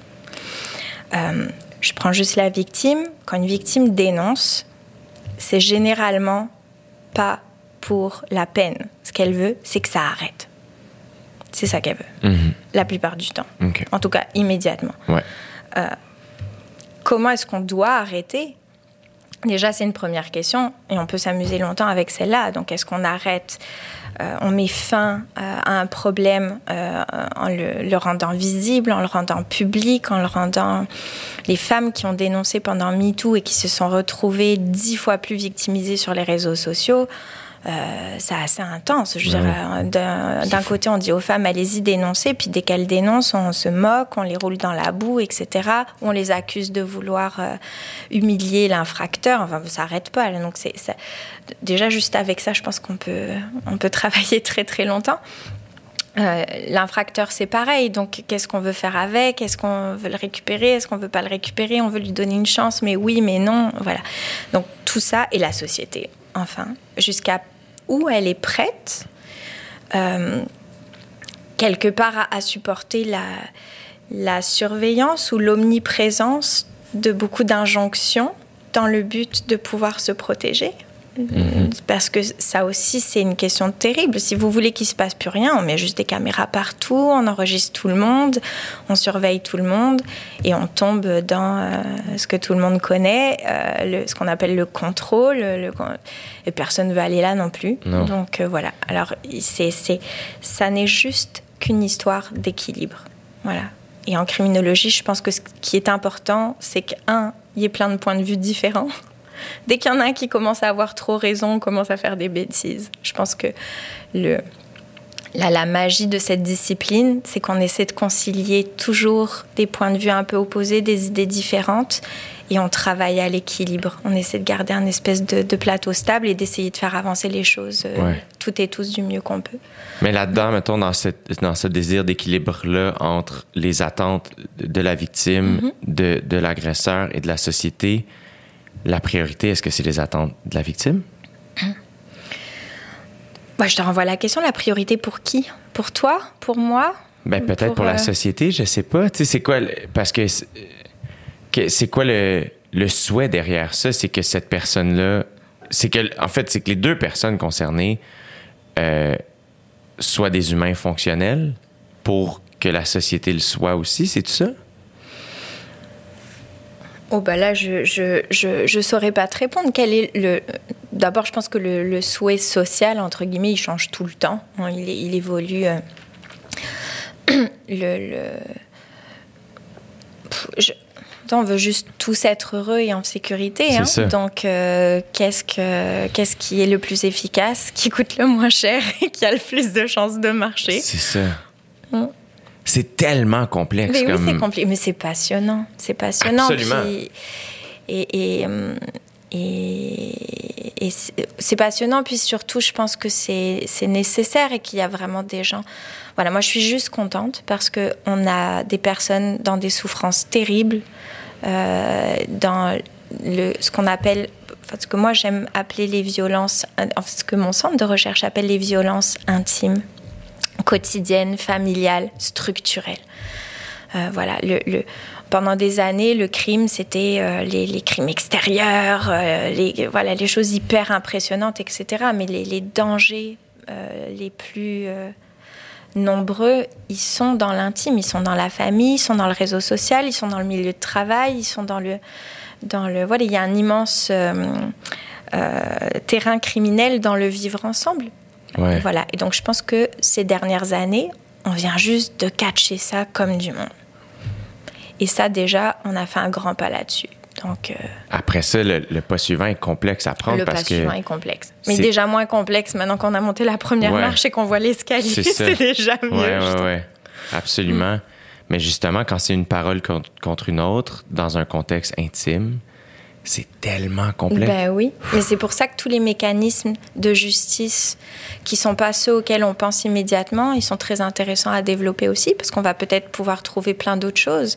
Euh, Il y a des conjoints qui ont besoin de soins, de prise en charge et pas nécessairement de punition ou d'injonction. ouais, c'est ça. Euh, Il y en a d'autres qui ont besoin de punition ou d'injonction. Il y a des victimes qui ont un besoin euh, d'être énormément protégées, ramassées, euh, soignées. euh, euh, d'autres beaucoup moins, qui ont besoin de, de- de- davantage de, de reprendre elles aussi une forme de pouvoir ou de, de, réussir à rééquilibrer leur, euh, leur, euh, la, la balance dans, dans, dans- Voilà, et tout ça... euh, c'est juste de pas mettre tout le monde dans la même situation. Ouais. Moi, j'ai beaucoup de mal avec les discours oui-non, Ouais, ça ouais. marche, ça marche pas, les gentils, les méchants. Ouais.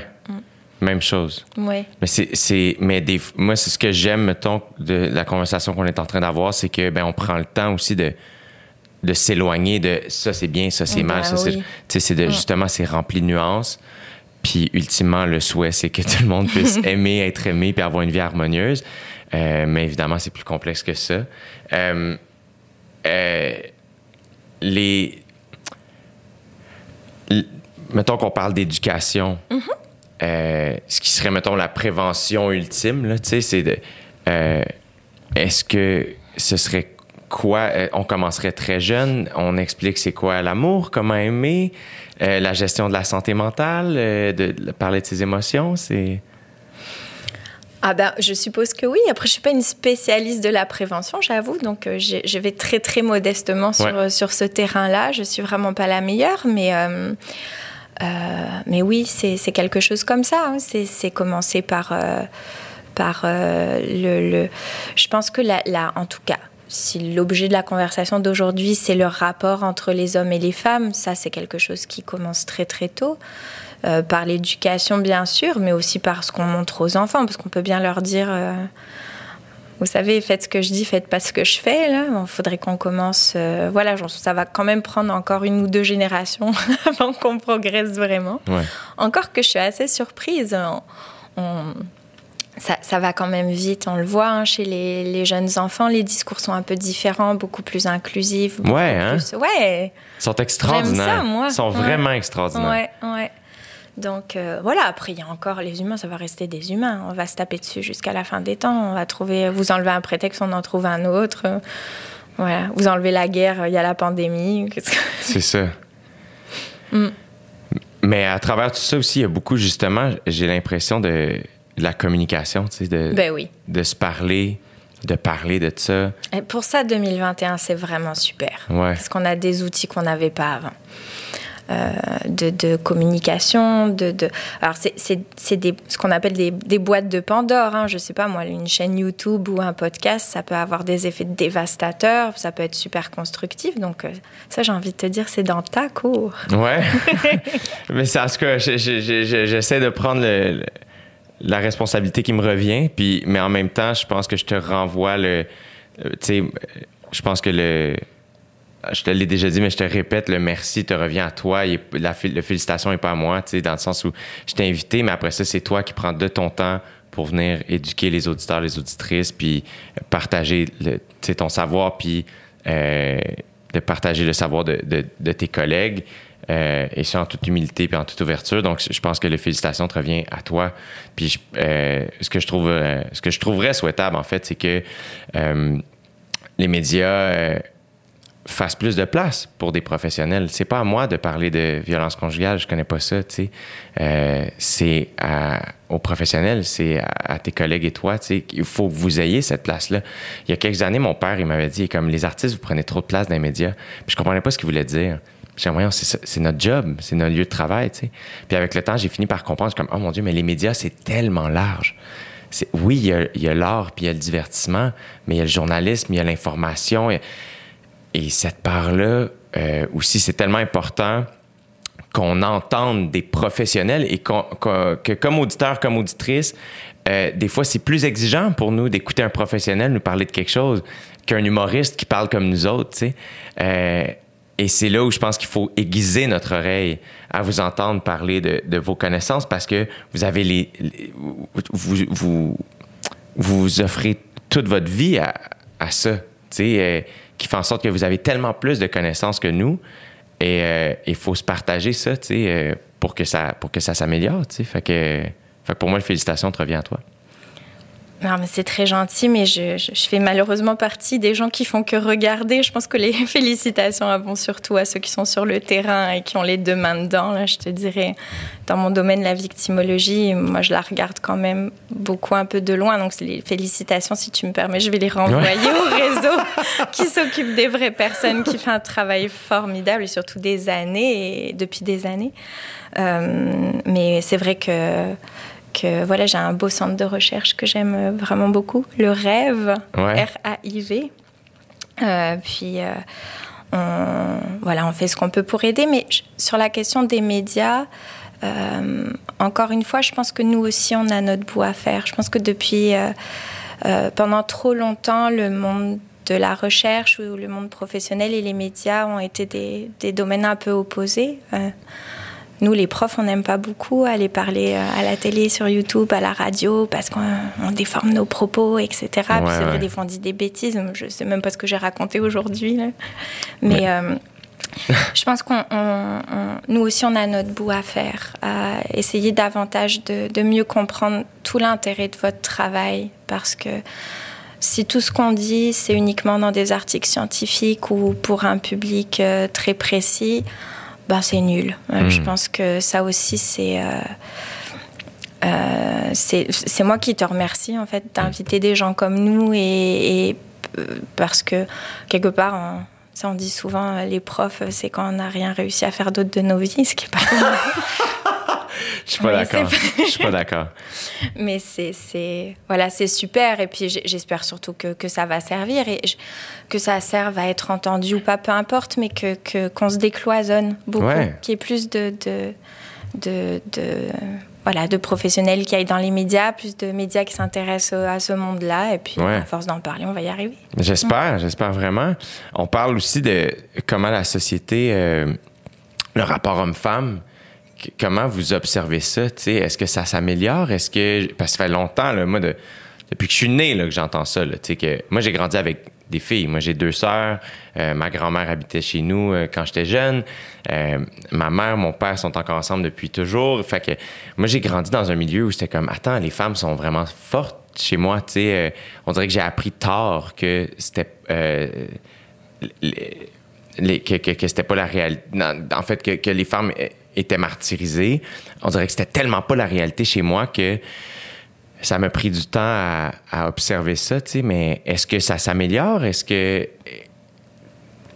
est-ce que justement dans les médias, est-ce que ça, est-ce que c'est mieux? Est-ce que dans les lois, est-ce que est-ce qu'il des lois aussi qui viennent renforcer euh, cette espèce de, ben, le patriarcat, le rapport de force que l'homme peut avoir sur la femme? Est-ce que ça s'améliore? Je te dirais, je je suis pas certaine. Après, ça a beaucoup, euh, ça s'est beaucoup complexifié parce que euh, il y a le rapport homme-femme, il y a aussi le fait que désormais les frontières entre les hommes et les femmes, elles ont aussi bougé. Il y a plein d'autres moyens euh, de s'identifier dans un genre que strictement comme un homme ou comme une femme. Donc j'ai l'impression qu'à chaque fois qu'on règle une question, il y en a une autre qui arrive à se poser derrière. Mhm. Ça, c'est un peu à la fois triste et rassurant pour un chercheur, parce qu'on se dit, ouais, cool, on avance, mais en même temps, on se dit, on verra jamais le bout. parce qu'à chaque fois qu'on fait un pas en avant, on découvre une autre route, puis il faut la défricher. Mais euh, on a, si on parle vraiment du rapport homme-femme et du patriarcat, on n'est pas encore sorti du bois, oui. Quand mhm. même, il y a encore. Euh, on, avance secteur par, secteur. Tu vois, il y a des choses déjà qui ont changé dans la manière de parler, dans la manière de montrer, dans la manière de, de je sais pas, juste la publicité, tout ça, ça bouge quand même beaucoup. Donc mhm. euh, voilà. Après, il y a des domaines, c'est pas encore au point. Ouais, non. C'est clair. Donc, euh, ne serait-ce que l'égalité de salaire, même en 2021, c'est hallucinant quand on regarde le nombre de diplômes que ça prend pour une femme pour toucher le même salaire qu'un homme ou des choses comme ça. C'est encore. Euh, c'est. c'est voilà, mais ça comment on dit, s'il faut être optimiste, un jour à la fois, on, est, déjà moins pire que ce qu'on a été. Dans le cas mm. de, a de la violence conjugale entre un homme et une femme, euh, est-ce que est-ce que la, la culpabilité, mettons, est-ce que c'est un, bon moteur de guérison pour l'agresseur? Est-ce que j'imagine que c'est nécessaire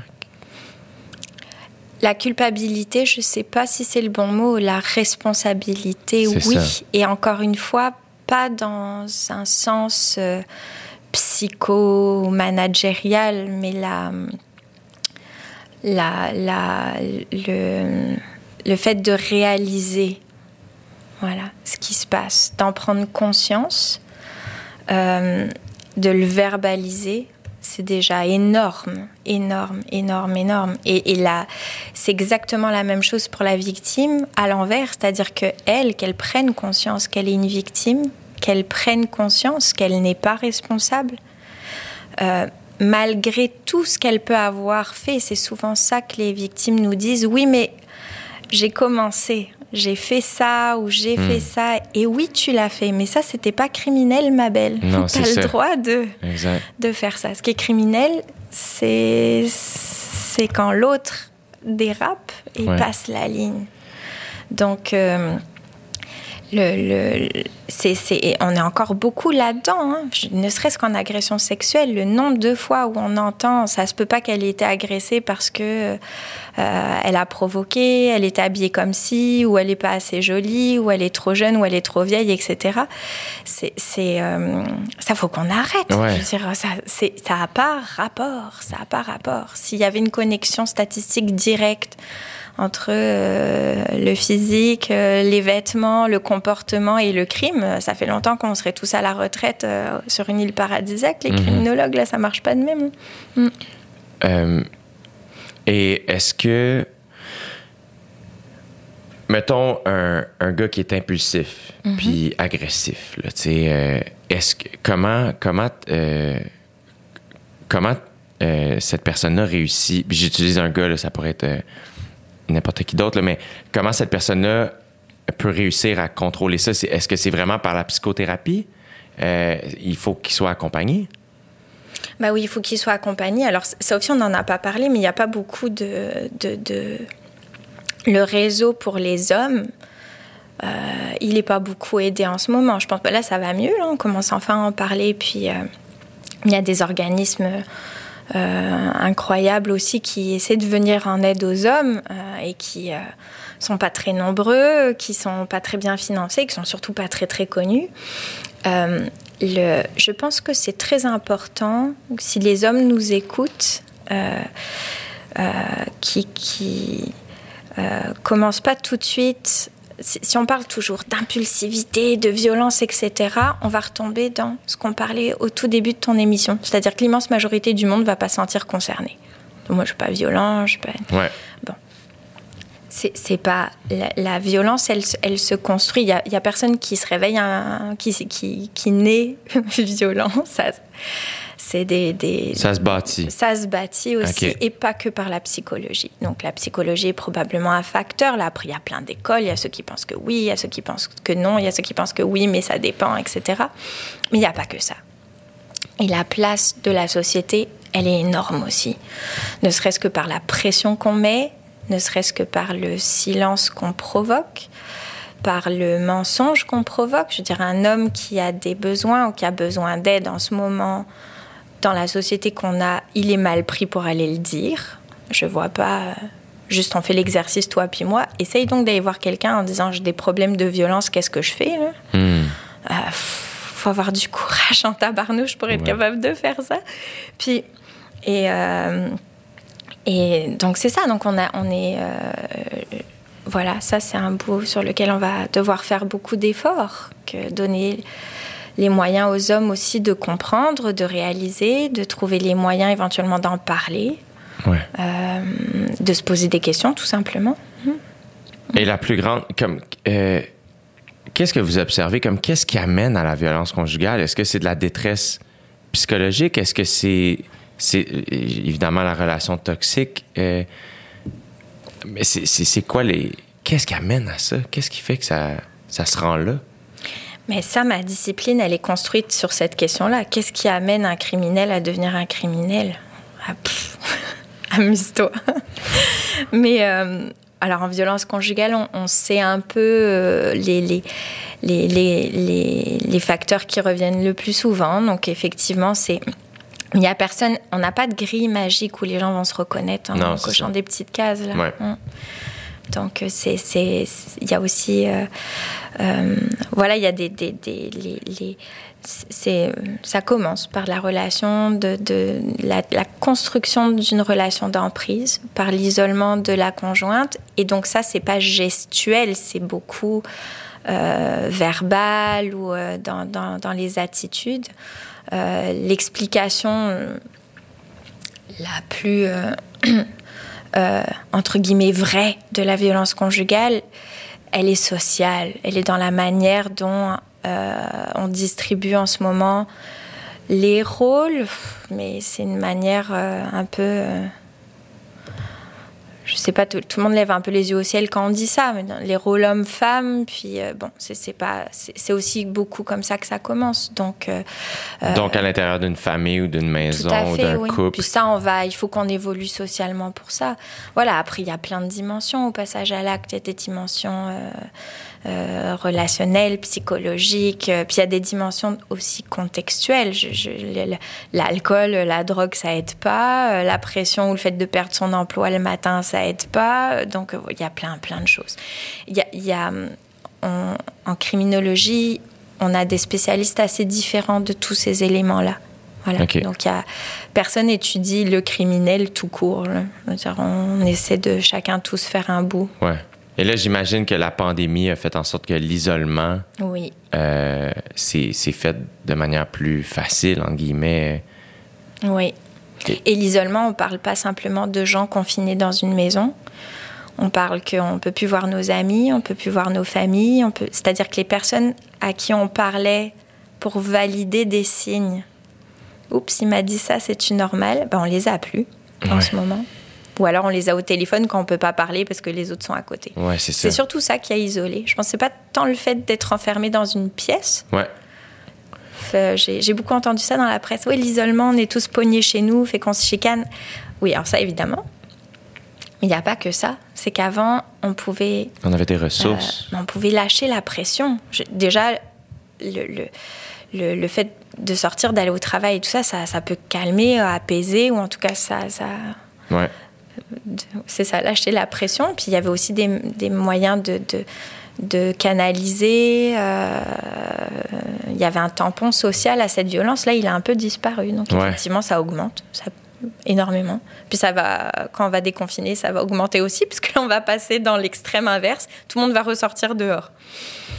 Ah ouais, Ouais. tu crois que ça va faire la même chose? Je, je, je sais que certaines de mes collègues sont assez inquiètes avec le déconfinement. Je pense qu'il va y avoir probablement. euh, ce sont pas Ouais, ouais. mes, je- mes recherches à moi qui déduisent ça, mais je, je, euh, dans le réseau de la violence conjugale, certaines de nos collègues, et, et à raison, à mon avis, sont assez euh, inquiètes, parce que quand on va déconfiner d'un coup, il va falloir un moment que les habitudes se reprennent, et ça se peut qu'on ait un peu des, Donc, recommencer à ouais. sortir, Ouais. recommencer à se préparer pour aller au Ouais, resto. Au niveau des agressions sexuelles et tout, on on sait pas trop où on s'en va. On est vigilante là, on regarde, on est un peu, on pense que ça va, va y avoir une petite augmentation euh, de déconfinement. Ah mon Dieu.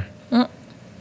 Colique. Puis là, ça, c'est ça l'affaire, c'est que on peut, la seule chose qu'on peut faire, c'est en parler. Oui, absolument.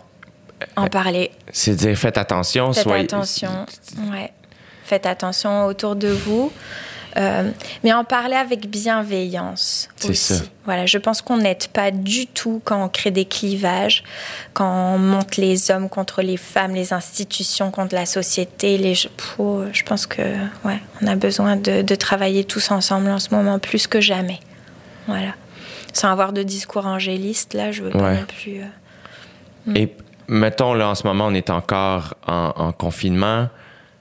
Euh, donc, l'isolement, euh, comme on vient d'en parler, se poursuit. Comment, comment les personnes font pour s'en sortir? Les lignes euh, qu'on a nommées tantôt, les lignes téléphoniques, j'imagine qu'il y a des Ouais, sites. Internet aussi. Des sites internet, des lignes téléphoniques, euh, euh, voilà, c'est c'est c'est pas toujours facile. hein. Si on a un seul ordinateur et qu'il est dans le salon, euh, c'est pas c'est pas c'est pas toujours évident. Donc euh, hmm. et c'est un peu ça qui est difficile en ce moment. C'est parce que c'est difficile aussi. D'habitude, on peut au moins appeler à l'aide quand Ouais. on réalise qu'il se passe quelque chose. Ouais. On peut toujours partir quelque part ou appeler à l'aide. Puis ça, en ce moment, c'est un peu plus difficile. Ouais. Il y a vraiment des, des femmes en danger au moment où on se parle, oui, des enfants aussi. Donc, il faut trouver le moyen qu'elle De- puisse communiquer avec Tout quelqu'un. Tout à fait. Mon Dieu, on dirait que c'est stressant. Caroline, d'abord. Oui, Euh, c'est stressant. Ouais. Et, euh, et quand tu dis que tu vois euh, des, des cours changer chez les jeunes et dans les écoles où tu assistes, c'est quoi le changement que tu vois dans l'éducation? C'est euh, quand il- c'est qu'on parle d'agression sexuelle. Avant, c'était pas, on n'en parlait pas aux jeunes. Oui, il commence à y avoir. euh, Alors là, on n'est plus du tout dans mon domaine de travail. C'est une observation de personnes comme une autre. Je trouve que le, le vocabulaire des jeunes a déjà beaucoup augmenté. Je pense qu'il y a des mots. euh, euh, moi, j'ai entendu euh, agression sexuelle récemment dans, dans la bouche de plusieurs enfants. J'ai- qui, j'en ai déduit qu'ils ont des cours à l'école, de, dans les cours d'éducation à la sexualité. Euh, c'est, c'est voilà. Après, je sais pas comment c'est présenté et tout ça. Je, je suis vraiment pas spécialiste Ouais. de ça. J'ai certains de mes collègues qui travaillent là-dessus. Puis c'est chacun son domaine Ouais. après. hein. Je pense que c'est très très bien fait, mais dans il y a il y a beaucoup plus de, de, de euh, on laisse plus aller les comportements euh, de harcèlement, de, on voit beaucoup plus de choses. Je pense que voilà. Et les-. Mm. Et les étudiants euh, à qui t'enseignes, est-ce que c'est des, est-ce que la plupart c'est des gens qui veulent devenir criminologues ou euh, avec un bac en criminaux tu peux Mm-hmm. aller vers d'autres avenues? Oui, tout à fait. Sais, quand on parle de criminologue, il faut savoir aussi que c'est une profession ordrée, la criminologie. Moi, je ne suis pas criminologue, je suis professeur de criminologie. Euh, mais euh, pour l'instant, en tout cas, je sais pas. mais les, donc, euh, les, nos étudiants peuvent devenir donc des criminologues ordrés, mais peuvent aussi entrer dans les professions de la criminologie ou du travail social en général, ou même de la psychologie, de l'intervention. Donc c'est un monde qui, qui est assez large. Donc il y a beaucoup de, de débouchés euh, très très différents. Essentiellement, c'est une profession qui consiste à faire de l'intervention euh, sur des personnes qui sont euh, de, de- donc dans des situations d'infraction ou de victimisation, et donc dans le monde des adultes ou de la jeunesse. Donc ça doit prendre énormément d'empathie, mais en même temps de détachement, là, euh, pour, pour, parce que c'est quand même euh, c'est intense, tu sais, comme, euh, comme C'est milieu intense, de travail. ouais. là. Donc, euh, Mais pas pro- beaucoup moins que euh, les pompiers, euh, les policiers, les sans rendez-vous, qui sont de très très loin les premiers sur les lieux Ouais. à chaque fois. ouais. Nous, on arrive à- un peu après, Ouais. juste, as- juste assez après. Mais quand même, tu accompagner une victime, euh, Ah oui. c'est du stock, là. Oui, tout à fait. Ça ah oui, c'est une- des, c'est des, des professions euh, de, de, hum, qui, sont, qui sont fantastiques, oui. Qui sont, qui sont très demandantes, très exigeantes, pour lesquelles il faut faire beaucoup d'études, qui sont difficiles au quotidien et qui sont relativement mal payées. Oui, C'est ça qui est fou. C'est tellement important en plus. Ouais, oui. Mais on garde espoir. C'est ça qu'on comprend. Catherine, il y a, il y a- il y a- bien on- il y a de l'optimisme. Bien sûr. Puis, je sais qu'on est, euh, je- pour, pour- pour mettre un mot positif, j'ai qu'on a, on a, on est euh, au Québec, euh, on est toujours, on se remet énormément en question, on compte euh, euh, tout ce qui va pas, etc. Mais on est euh, très, très, très, très mieux placé que beaucoup, beaucoup Mhm. d'autres pays. Je pense qu'on est un des endroits sur la terre où c'est quand même le moins pire. Donc, Ouais. euh, je pense qu'il faut aussi savoir se, se des fois se féliciter un petit peu. Voilà, ce qui se passe en ce moment, c'est super. Moi, je, dans mon domaine, en tout cas, on n'en a jamais autant parlé, il n'y a jamais eu autant d'initiatives, il n'y a, jamais été autant question de financer, de discuter, de se réveiller. De, voilà, juste ça, c'est formidable. Je pense qu'on a.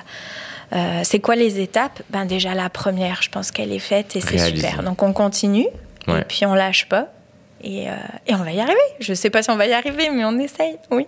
Ah, je, souhaite tellement, mon Dieu. Merci vraiment d'avoir accepté mon invitation. Merci à toi. Catherine, salut euh, tous tes collègues euh, de ma part.